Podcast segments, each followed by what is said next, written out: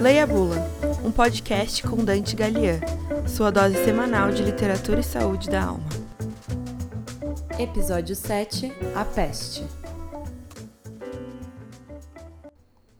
Era uma dessas grandes revoluções da doença. Em geral, todos os nossos concidadãos acolhiam o verão com alegria. A cidade abria-se então para o mar e derramava a sua mocidade nas praias. Nesse verão, pelo contrário, o mar próximo estava interditado e o corpo já não tinha direito às suas alegrias. Que fazer nessas condições?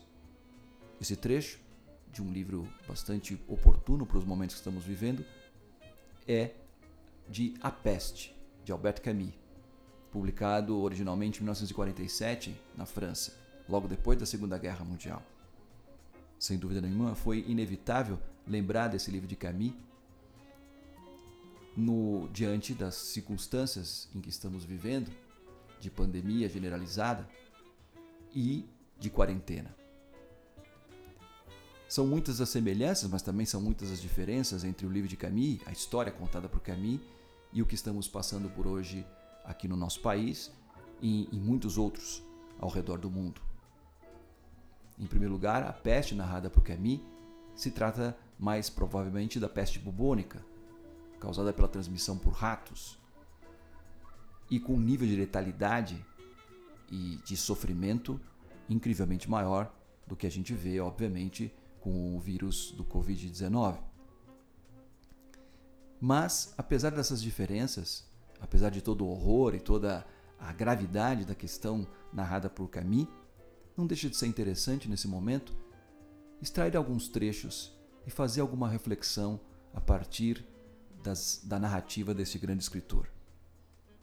Aqui, nesse trecho que destacamos, observamos uma coisa que nos é bastante familiar.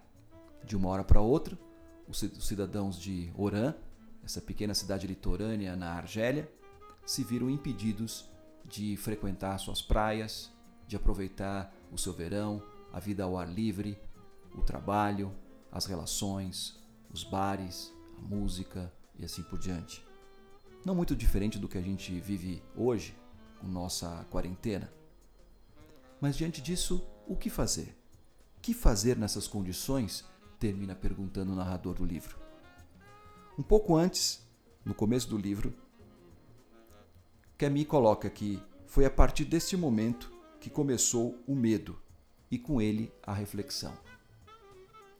Talvez mais do que o medo, cabe aqui destacar fundamentalmente a reflexão. Sem a possibilidade, como nos conta Camus, de sair, de ir ao mar, de ir à praia, de ir à praça, de ir ao bar, de ir ao trabalho, enfim, nos vemos diante da necessidade de olharmos para dentro. E isso talvez não seja de todo mal.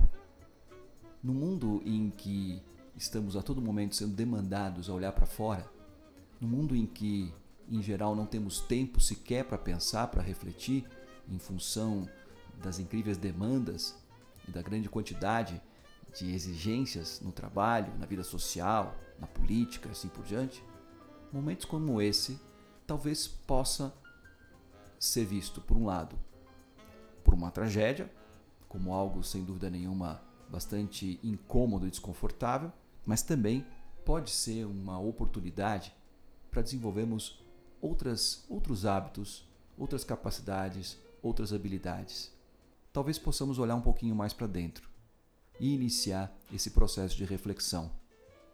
Essa reflexão que muitas vezes pode vencer o medo e que, sem dúvida nenhuma, pode nos levar a conhecer melhor a nós mesmos e aos outros que estão bem mais próximos de nós.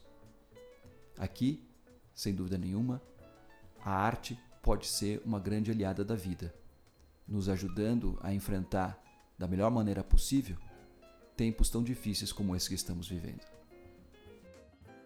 Leia a Bula, um podcast com Dante Galiano, sua dose semanal de literatura e saúde da alma.